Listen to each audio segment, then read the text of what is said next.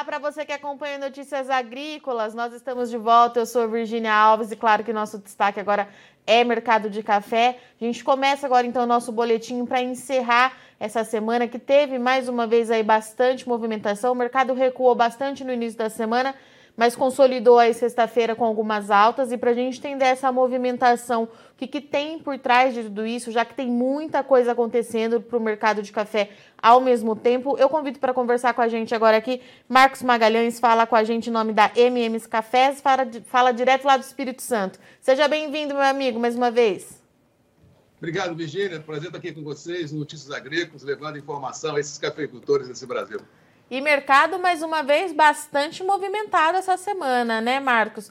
É, tá difícil ver aqueles dias mais calmos para o setor esperando para ver o que vai acontecer. Safra no Brasil começa daqui a pouquinho. Que leitura que você faz dessa semana que teve uma queda bastante significativa lá no começo, mas a gente encerra aí o dia com valorização? Virginia, é grande verdade que o mercado do café ele vem mudando ano a ano, né? E hoje, pela globalização dos mercados, não só variáveis do café influenciam ah, nas oscilações internacionais. Nesse mundo interconectado, tudo é razão para se comprar e para se vender. E essa semana o mercado foi muito volátil, realmente, ah, em função de recompras terem sido presenciadas da semana, em função de uma grande parte dos operadores, principalmente no início da semana, é, terem assim a, a, o sentimento que haveria lá no leste europeu uma um cessar-fogo, então se recompras foram presenciadas em função de uma possibilidade de uma amenização do quadro. E também, como a gente vinha falando, Virgínia, ah, com a recente derrocada das bolsas internacionais de café, em função também ah, desse estresse no leste europeu, se abriu grandes janelas de oportunidades no mercado cafeeiro, porque o quadro fundamental não mudou, ele é positivo e a volatilidade que nós vimos em passado recente não teve o cunho do quadro fundamental, mas sim uma tempestade perfeita em função de guerra ah, no, no, leste europeu e dólar mais baixo no Brasil em função de alta de juros e também reflexo da guerra, porque os capitais voláteis procuraram portos seguros para se alocar. Então, essa conjugação de dólar para baixo fez com que os níveis internos, os níveis internos fossem é, estabilizados. E lá fora, com essa volatilidade da Bolsa, em função da guerra e não do quadro fundamental, também deixou a grande parte dos operadores meio perdidos, mas estamos terminando a semana no campo positivo, dentro de um, de um intervalo mercadológico ah, interessante, indicando que o mercado cafeiro já precificou as variáveis existentes e está em linha ao momento vivido. E Marcos, é, quando a gente fala num cessar-fogo, a gente tinha essa visão no início da semana, mas nessa sexta-feira, dia 1 de abril, a gente tem aí a Rússia acusando a Ucrânia de um, de um ataque. É, não, não é, a gente não pode nem falar que pegou todo mundo de surpresa, mas quando a gente acha que eles estão entrando num acordo, vem, novi, vem novas notícias, né? Vem novidades como essa. Como é que você acha que a gente deve abrir a segunda-feira, né, Marcos, diante de tudo isso?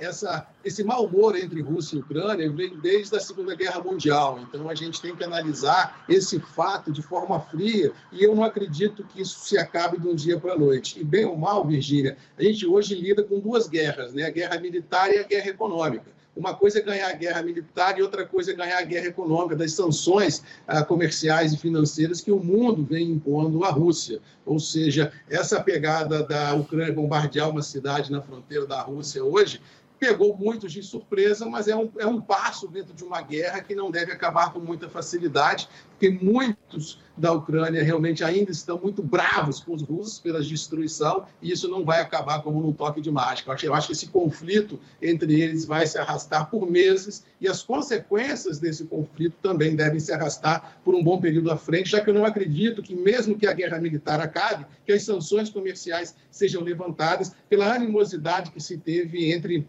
leste europeu e o resto do mundo. Realmente a gente tem um cenário à frente desafiador e eu acho que realmente vamos ter grandes emoções ainda no decorrer ah, do ano de 22, não só no café, mas na energia, no trigo, na soja e outras commodities. E Marcos, quando a gente fala nessas preocupações, quando a gente fala no café, eu venho acompanhando é, a indústria muito preocupada com esses impasses entre Rússia e Ucrânia, né? E você está justamente falando com a gente de uma região predominantemente é, de cultivo de conilon, que pode ser aí uns que o tipo de café que sinta maiores impactos, né? Como é que você avalia isso para o café Conilon? Já traz alguma preocupação em relação aos negócios? A gente pode ter algum problema, redução nos embarques? Como é que você está avaliando tudo isso?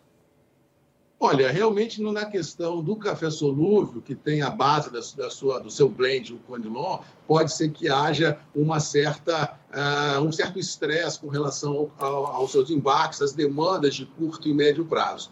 Mas a grande sorte do Brasil é que nós temos um consumo interno muito forte e a gente tem um percentual no blend hoje nacional que ele oscila entre 50% e 60% de Conilon, graças aos preços vigentes. Então, isso impede uma derrocada dos preços. Eu, particularmente, acho que a gente está mais ou menos nivelado dentro das suas possibilidades. E com um detalhe bem interessante, Virgínia, no caso específico do Conilon e no caso específico do Espírito Santo, o produtor tem, principalmente no norte e no noroeste do Espírito Santo, uma característica de diversificação agrícola dentro das suas propriedades. Então, o produtor de Conilon, ele produz pimenta, ele tira um leitinho, ele tem fruta, ele tem eucalipto, ou seja, ele consegue fazer renda, diferentemente do produtor de arábica, em outras culturas. Então, a queda de braço vai ser muito forte em função disso. E também, a grande verdade, com os custos aviltantes de produção, não só do Condolongo quanto do Arábica, o custo subiu e o produtor vai ter que brigar muito forte nesse repasse desse custo ao preço e assim eu não acredito que vá haver assim, uma grande bacia das almas, porque quem precisa vender precisa recompor o preço e quem precisa comprar precisa do Conilon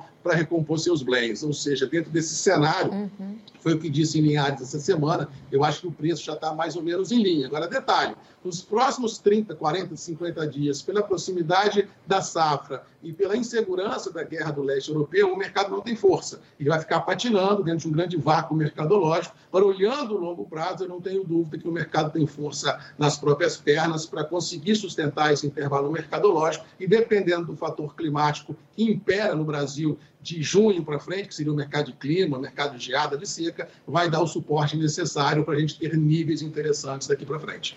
E Marcos, falando nos preços agora, a Bolsa de Nova York contrato maio fechando a semana por 2,28 e o produtor viu esse preço bater a 2,50, né, antes de tudo isso acontecer. O que, que você acha desse preço? É justo? É, fica dentro do que era esperado diante dos fundamentos que já estavam sólidos? O mercado já havia precificado com base nos problemas do Brasil. Como é que você avalia 2,28 hoje?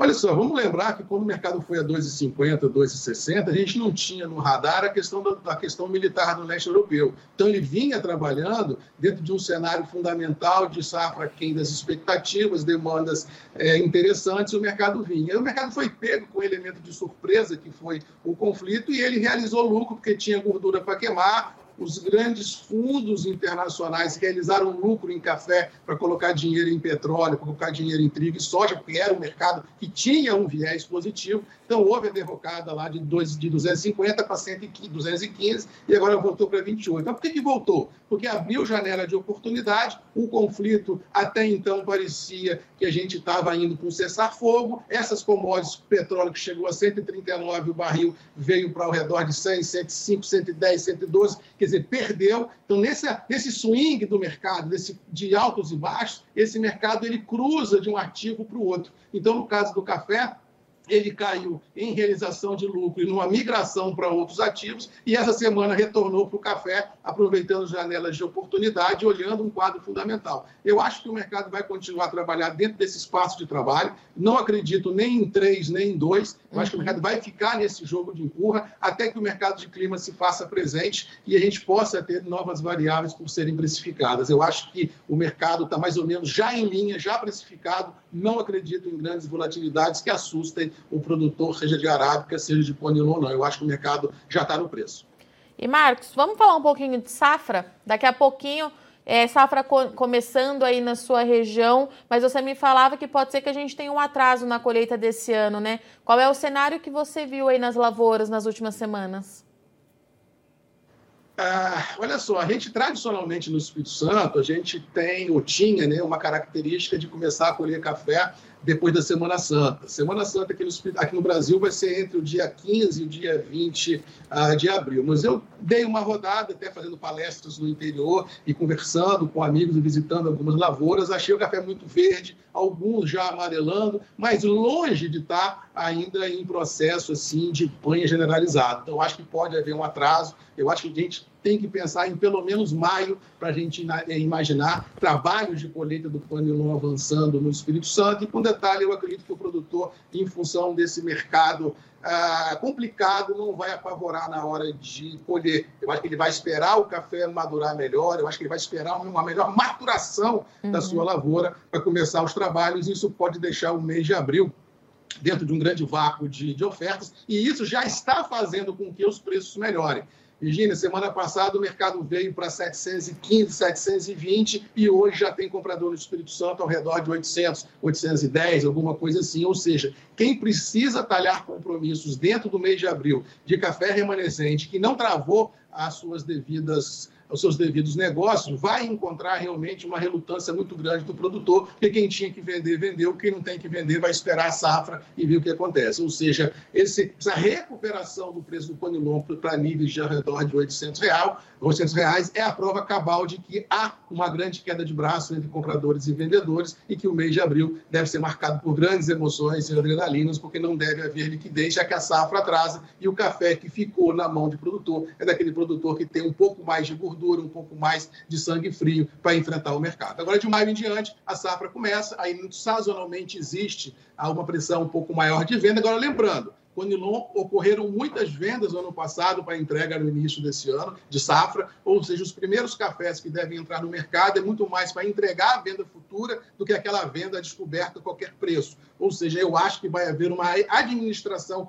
muito boa do café Conilon no mercado, nessa entrada de safra aqui no Espírito Santo, o que poderá sustentar os preços internos do café. Não estou dizendo que sobe, eu só estou dizendo que o mercado de café não cai, é isso que está aí, já está precificado, e vamos esperar agora o mercado de clima e o fim do conflito lá fora para definir quais são os próximos passos do mercado e dos preços vigentes do café. E, Marcos, isso é uma resposta do clima? Olha Safra só, atrasada? A, quando você fala da, da, do atraso da, da maturação isso. Sim, é assim, realmente é. E como o café está muito enfolhado, às vezes, o sol que, que poderia ajudar nessa aceleração, ele dificulta um pouco pelo excesso de folha que tem o pé. Ou seja, realmente há um processo de atraso ah, nas lavouras e eu não vejo volume de café novo em abril no mercado, não, Virgínia. Eu acho que, com muita sorte, a gente vai ter um pouco mais de volume de café na primeira quinzena de maio deste ano. E lembrando que o produtor, olhando esse cenário, não vai ter pressa por colher, porque ele sabe quanto melhor ele colher, mais ele terá a chance de ter preços melhores na frente, porque ele vai ter um café de melhor qualidade e, por tabela, pegar o mercado melhor posicionado para adquirir o seu produto. E aquele produtor que ainda tem é, algum café em mãos, né, Marcos? Qual que é o cenário? É de cautela e esperar, como, como vocês costumam dizer, né, para vender da mão para a boca, para fazer negócio, para fazer caixa quando precisar, diante dessas oportunidades que o mercado pode oferecer aí nos próximos dias? É mais ou menos nessa linha que ele tem que seguir mesmo? Virgínia, eu estou no negócio de café desde 1988, uhum. ou seja, há muito tempo, uns 30, 33, 34 anos. E eu sempre digo o seguinte: produtor tem que saber quanto custa a sua mercadoria, tem que fazer média de preço nas suas vendas, vender em canal de alta e fazer fluxo financeiro para a gente ter conforto quando o mercado lhe for adverso. Ou seja, daqui para frente, o produtor que tem café tem que ficar atento. Bateu num nível que lhe é interessante, que remunera a sua atividade, venda alguma coisa, ponha dinheiro no bolso, dilua riscos, crie fluxo financeiro ah, para a sua atividade, para a gente não perder a oportunidade de fazer bom negócio e não ficar à mercê de um momento ruim, onde você tem que vender por qualquer preço. Eu acho que quando a pessoa sabe administrar melhor a sua atividade rural, com certeza ele sofre menos na volatilidade no mercado. Tem que ficar atento, tem que ficar de olho e nunca perder boa oportunidade de realizar negócio, tanto no presente quanto no futurão, sabe, mas tendo a consciência de saber quanto custa a sua mercadoria. Se custa X vai vender por 2X, se for para 3X, que bom, pelo menos você ganhou uma parte da operação. Eu acho que tem que saber limitar o ganho para a gente sempre ter dinheiro no bolso e, como diz o outro, tranquilidade na hora de dormir. Perfeito. Marcos, obrigada, viu, pela sua disponibilidade de vir aqui no Notícias Agrícolas. Sei que você estava numa semana corrida por aí, mas seja sempre muito bem-vindo. Um bom final de semana e até a próxima. Obrigado, Virginia. Realmente a semana foi muito corrida, muitas palestras no interior, muitas coisas por se fazer, mas eu nunca esqueço dos nossos queridos irmãos cafeicultores, porque bem ou mal, né, Virginia? Eu sou a voz do café, eu tenho que estar sempre por aqui levando informação a todos vocês. Fica com Deus, um abraço, sempre à disposição aqui no Espírito Santo.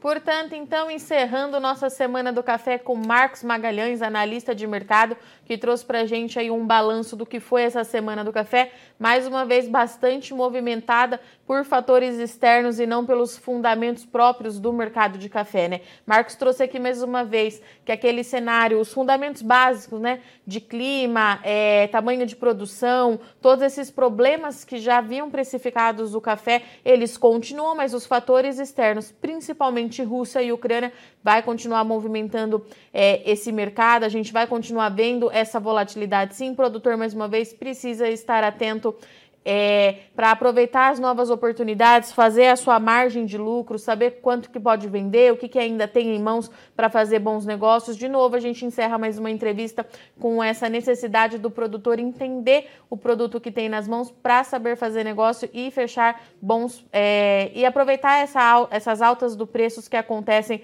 semanalmente no mercado de café. A gente começa a entrar agora num cenário também de acompanhar clima, outono no Brasil, as temperaturas caindo, é, previsão meteorológica meteorológica indicando ondas de frios já passando com mais intensidade pelo sul do Brasil. Daqui para frente, o mercado de café também começa a acompanhar isso, para ver até onde esse frio vai. Mercado climático, então, aí nos próximos meses, principalmente, é claro, durante o período de inverno. Que o Marcos trouxe de novidade para a gente em relação ao Espírito Santo, é, produtor de café Conilon. É, a safra deve atrasar um pouquinho para iniciar esse ano, essa é uma resposta também é, desse clima muito adverso que a gente vem observando nesses últimos meses. É, tradicionalmente falando, Espírito Santo começa a colher logo após a Semana Santa aqui no Brasil. O isso não deve acontecer, de acordo com o Marcos. O café ainda está bastante verde, precisa é, de mais um período aí de maturação. A gente deve ter então um atraso na colheita e uma janela na oferta do produto, pelo menos no mês de abril, com colheita ganhando força a partir de maio no Espírito Santo. Isso deve trazer um cenário bastante apertado de oferta para o mercado mercado de Conilon, o que de certa forma deve ajudar a sustentar os preços na casa dos 800 reais, como a gente viu durante essa semana. Bom, eu agradeço muito sua audiência e companhia, mas não sai daí que Notícias Agrícolas continue e já já a gente está de volta. Participe das nossas mídias sociais no Facebook Notícias Agrícolas, no Instagram, arroba Notícias Agrícolas e em nosso Twitter, arroba Noteagri. E para assistir todos os vídeos, se inscreva no YouTube, na Twitch, no Notícias Agrícolas Oficial.